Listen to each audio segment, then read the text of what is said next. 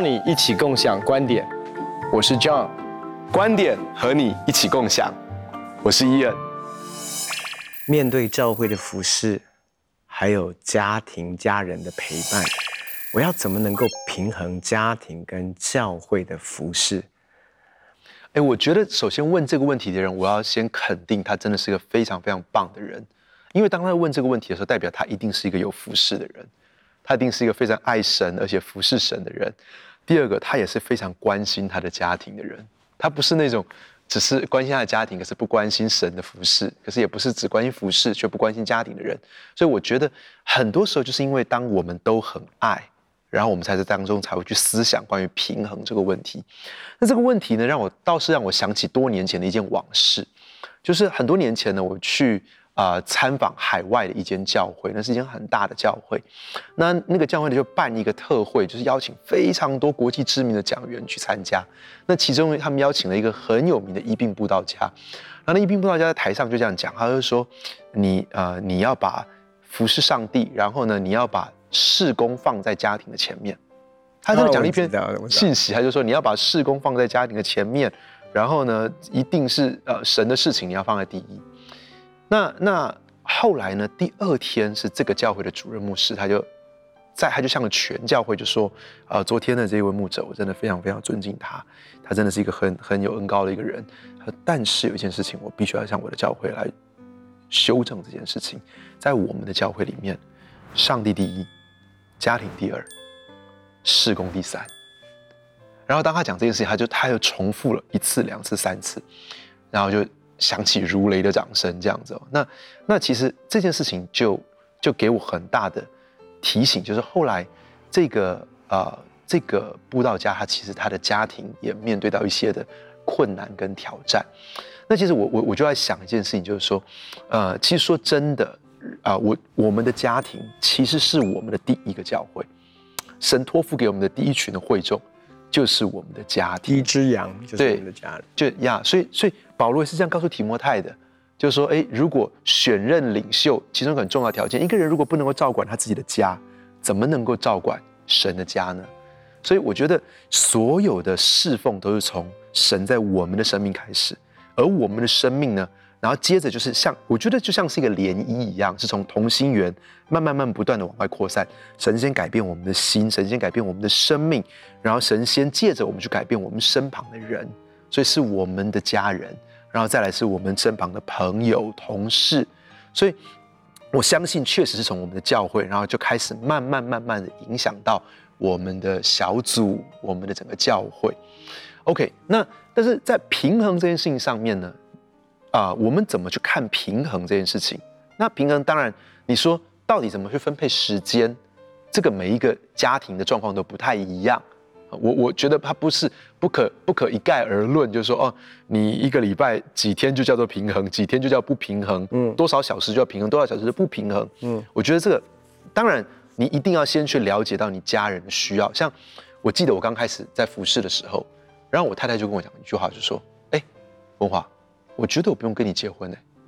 我觉得 我就当你门徒就好了。我我觉得你门徒比较多，还比较多看到你，对对，还比较多看到你，跟你还可能比较多可以被你这这个。那后来我就发现一件事情，就是说其实我需要我需要花时间在我的妻子身上，但是每一个人的需要是不一样的。嗯，好，那那那个时候开始就是我每一天有十五分钟，一个非常跟我太太一个非常高品质的时间，然后。每一个礼拜一，我就是把我时间空下来。那当然，他那时候是护理人员的时候，他也刻意去排假，就排在礼拜一。那每一个礼拜我休假，那就是一定是带着太太出去。可是每一天，我我记得那个时候，呃，其实你你那时候你也是，你有跟我说了一些话啦，就是对我的婚姻帮助很大。那所以二零零七年开始，我就每十五分钟就我记得我都会把翠芬抱在我大腿上面，就抱着她，然后就聊天。就是那个时候我跟她表达的方式，就是我就我们就是。这样子表达很亲密，就是说，我就跟他聊天，然后抱着他跟他说话，那他的心就会觉得得到满足，然后约每个礼拜吃饭的时间，每一每个礼拜出去的时间，然后安排我们两个人呃去度假的时间。那但是另外一个事情，平衡除了时间上去分配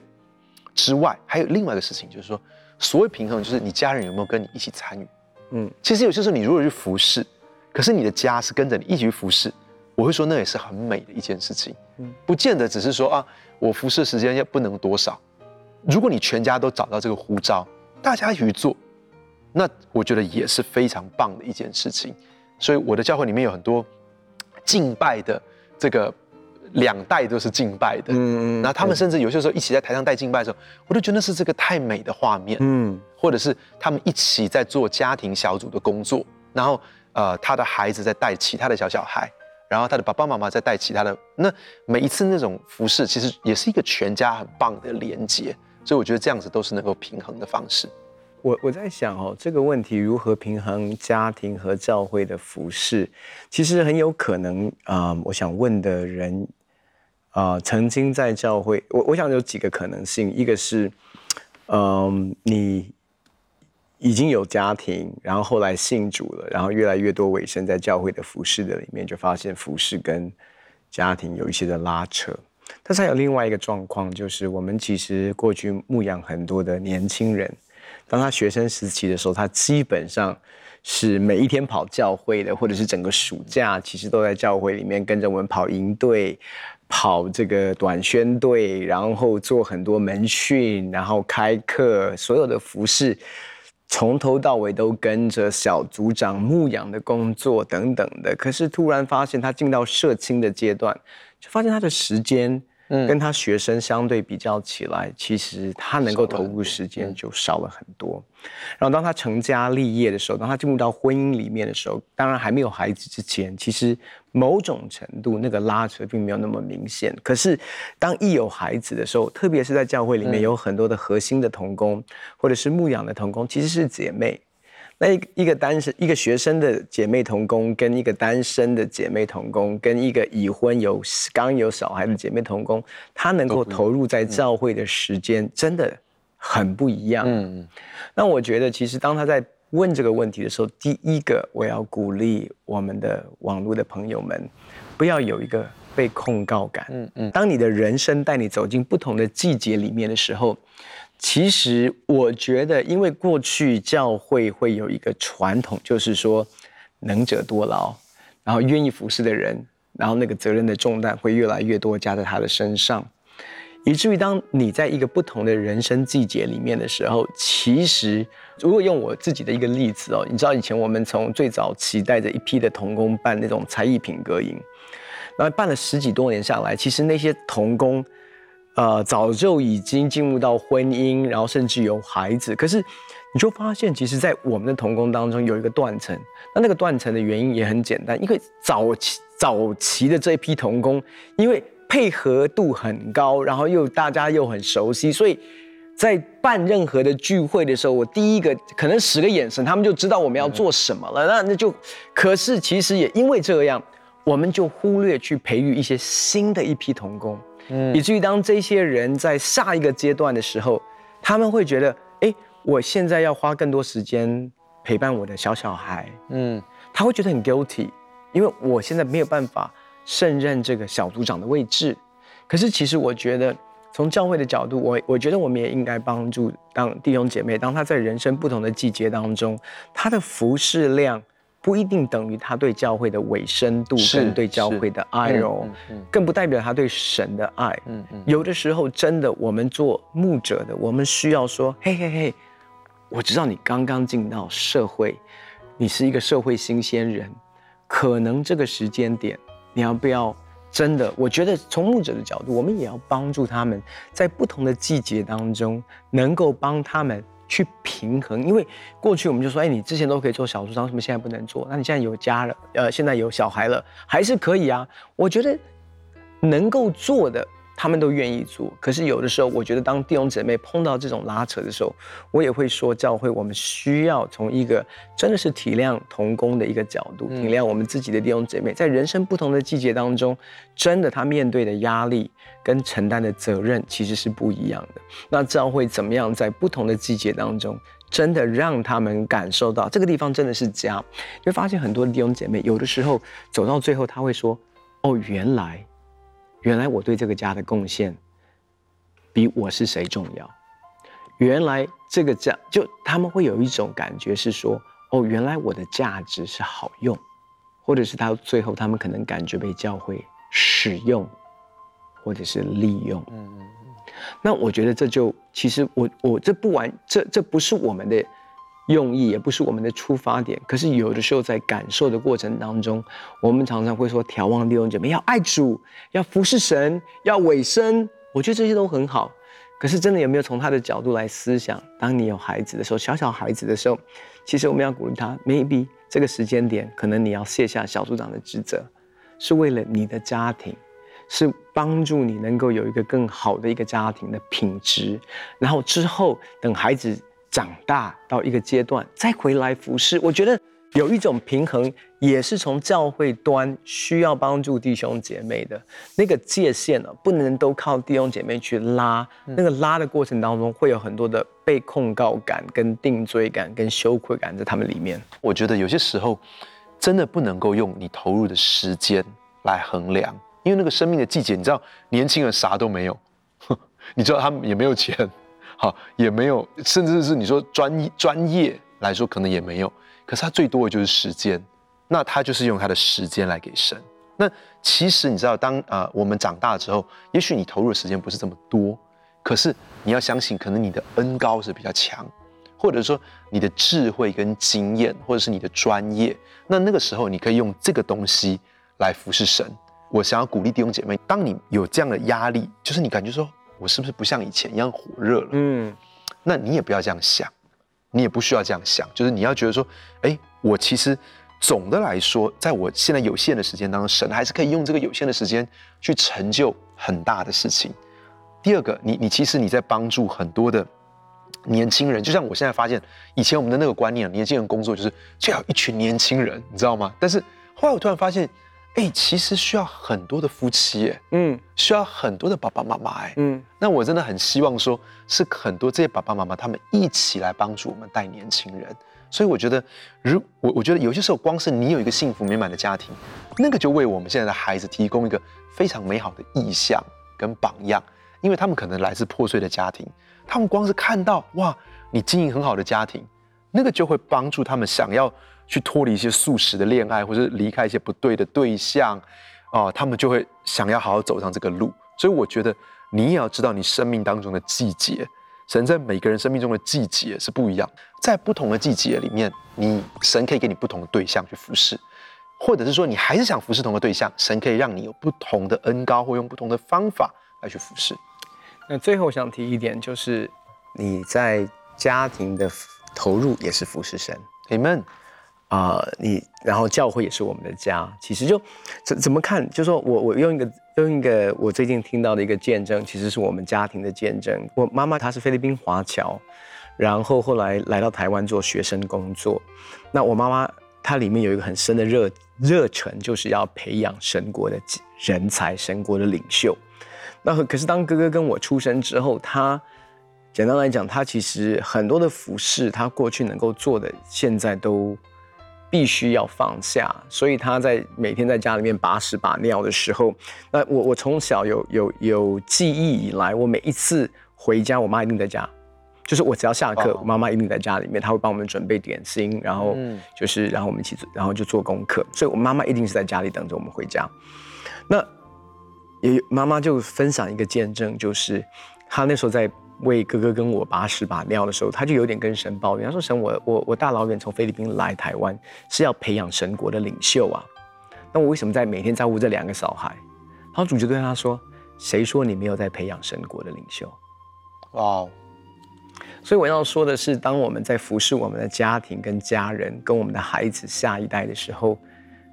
这是服侍主哦，Amen。这不是不是服侍主哦，所以一定要有一个正确的思维，是说我在服侍我的家人，其实就是在服侍主。如果家人反对我的服侍，我该如何跟他们沟通？哎，我觉得这个这个问题非常啊、呃、非常微妙一件事情，就是我觉得第一件事情可能是不要只是去沟通或说服。而是先了解他们有什么样的需要没有得到满足。嗯，其实我觉得很可能是他们想要那份关爱跟陪伴没有得到满足。嗯，但是当他们被满足之后，他们就会很甘心乐意的来跟着我们一起来服侍神。我其实我们要假定每一个爱神的人，每一个真正被神得着的人，都有一个愿意服侍主的心。但是，呃，那个时候我我我记得我刚开始我跟翠芬相处的时候，就是我我都觉得他不够火热，我都觉得他不够爱神。那其实后来发现是我太忽略他了，是我。是我给他的时间太少，所以他的心里面就好像没有得到满足，嗯，所以他当然很难看，他都已经觉得我现在没有没有跟你一起做，我就已经已经是看不到你了。那如果我也这样子接受你这样做的话，那是不是以后我就更没有你陪在身旁？所以我觉得，当后来我开始啊陪他的时候，他就开始也很火热加入到教会的义工的服饰。甚至是后来就开始进到梦想之家，进到机构里面来服侍，甚至后来就进到呃来做呃儿童牧者，就进到教会来做儿童牧区的区牧长，然后甚至就是后来来接整个教会的牧养部门。那其实我觉得这一步一步，他的每一个跨每一个跨越，都是因为我给他更多的爱，更大的满足他的需要，更大的满足他的安全感，然后他就会让他的里面，他就可以真正的去回应神给他的呼召。那我觉得这个很像是每个人都有他一些基本的被爱的需求，所以我觉得先试试看去满足你家人这个被爱的需求。我觉得这个建议非常非常好，因为你知道，如果家人反对我的服饰，我想。家人会反对，一定就像刚才你所说的是有一些的东西让他们感觉到反感。其实他们的直觉反应可能教会把你绑走了，嗯，或者是，可是其实说真的，你知道我们信主之后，包括我们的团契生活在教会，服饰生活在教会，信仰生活在教会，所以对我们来讲，好像我们全人是打包在教会里面，我们的整个的人际关系，所有的这种思想影响的。影响我们的都好像是进入到一个世界，是我们的父母亲、家人没有办法碰触到的。所以对他们来讲，你要知道，在他们里面有很深的一些不安全感，其实是在这个季节当中可能被碰触到的。就像刚才你所说的，我们要去了解他们的需要是什么。那我也要说，其实当我们在教会服侍的时候，一定要知道一件事：教会是服侍主。家人相处也是服侍主。当我花时间跟我爸妈相处的时候，我也是在服侍主哦。不要觉得说，哎，我现在在服侍主很重要，我在敬拜，我在练敬拜，你不知道吗？哦，那当然他就不知道嘛。那可是你要知道的是，你今天即便是就像我，我之前有给一个例子，我的母亲在家里照顾孩子，从神的角度，你在训练神国的领袖。同样的，今天你在带敬拜，在服侍主；你今天在陪伴父母，也是服侍主；你今天带门徒一对一，是服侍主；你在陪你爸妈聊天，让他们感受到神在你生命里面的爱，也是服侍主。哎，嗯，你也是在。某种程度的门徒训练你的父母亲，让他们真正认识、经历神、相信主之后的你的生命的改变。我必须要说，很多的时候，常常我们觉得我的生命真的很大的改变。你去问家人，他的感受可能不是这样哦。真的，我以前不是这样，我现在改变了。可是对不起，你跟家人相处的时间这么短，你预你给他们留的时间这么少，然后妈妈跟你讲一些东西，你就觉得他没有信仰的。他不懂神，他没有神国的永恒的价值观，所以他给你的意见你都不耐烦，你也不想听。嗯、那换句话说，其实你好像在教会的里面服侍主，可是其实我们说过，我们第一间教会是在哪里呀？在家里面。嗯，你有没有在这个教会里服侍主？透过服侍你的家人，透过爱你的家人，透过陪伴你的家人，所以。其实那个反对哈，其实已经到最后可能是有太多太多的东西累积，所以其实，在沟通，所以我会说很多，特别是年轻的年轻人，你火热爱主非常好，嗯，可是火热爱主，不要不尊重父母亲，是，即便他们没有信主，他们可能还是有些世俗的价值观，可是要确信一件事情，他们仍然是爱你的，嗯，当他们给你意见的时候，有耐心。用耐心来聆听，而且让他们感受到你对他们的尊敬，这个非常非常重要。Amen。我觉得我们的见证是一定会吸引我们的家人信主。我我最近有几个我去施洗的对象，我听到那个见证，都觉得很感动。就是说，他们看到孩子的生命有很大的改变，可能孩子的成绩改变，孩子的，我还有听过孩子开始整理他房间，他说这个这个是这个见证太难得了。他说他信主之前房间很乱的，但是现在这个房间开始弄得很整齐，还会帮忙整理公共空间、客厅。那这了不起，这了不起！我跟你讲，然后赶快，他是直接送他去读神学院了。他就他就看到这些都是很很很明显的进步嘛，然后他们开始会关心爸爸妈妈，然后就是看到这个改变。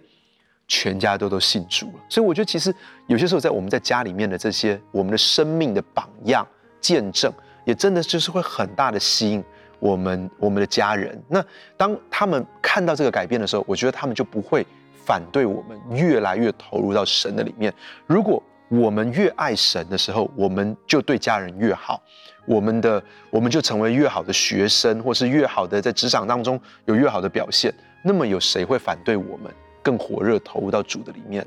那可是如果他只是看见我们好像参与在很多的服饰里面，可是都不管家里面的工作，我们在家里面不做家事，然后常常跟他们吵架，他们就不懂我们为什么要去做这些服饰。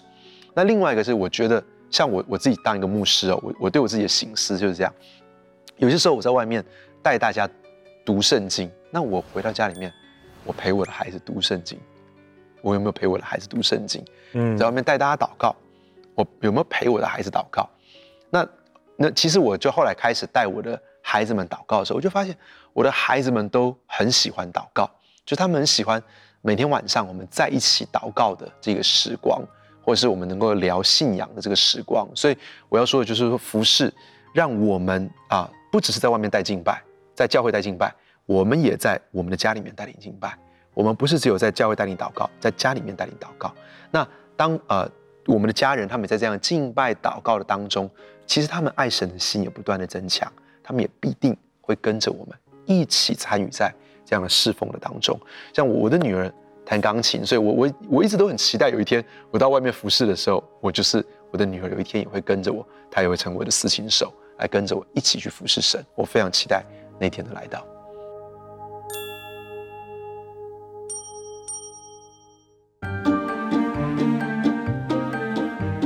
谢谢大家对共享观点的支持，你们在网络上的留言我们都看到了，我们会不定时回答大家的疑问，欢迎你在共享观点的平台上留下你的问题，很高兴跟大家分享我们的观点，也欢迎在网络上跟我们分享你的观点，共享观点，我们下次见。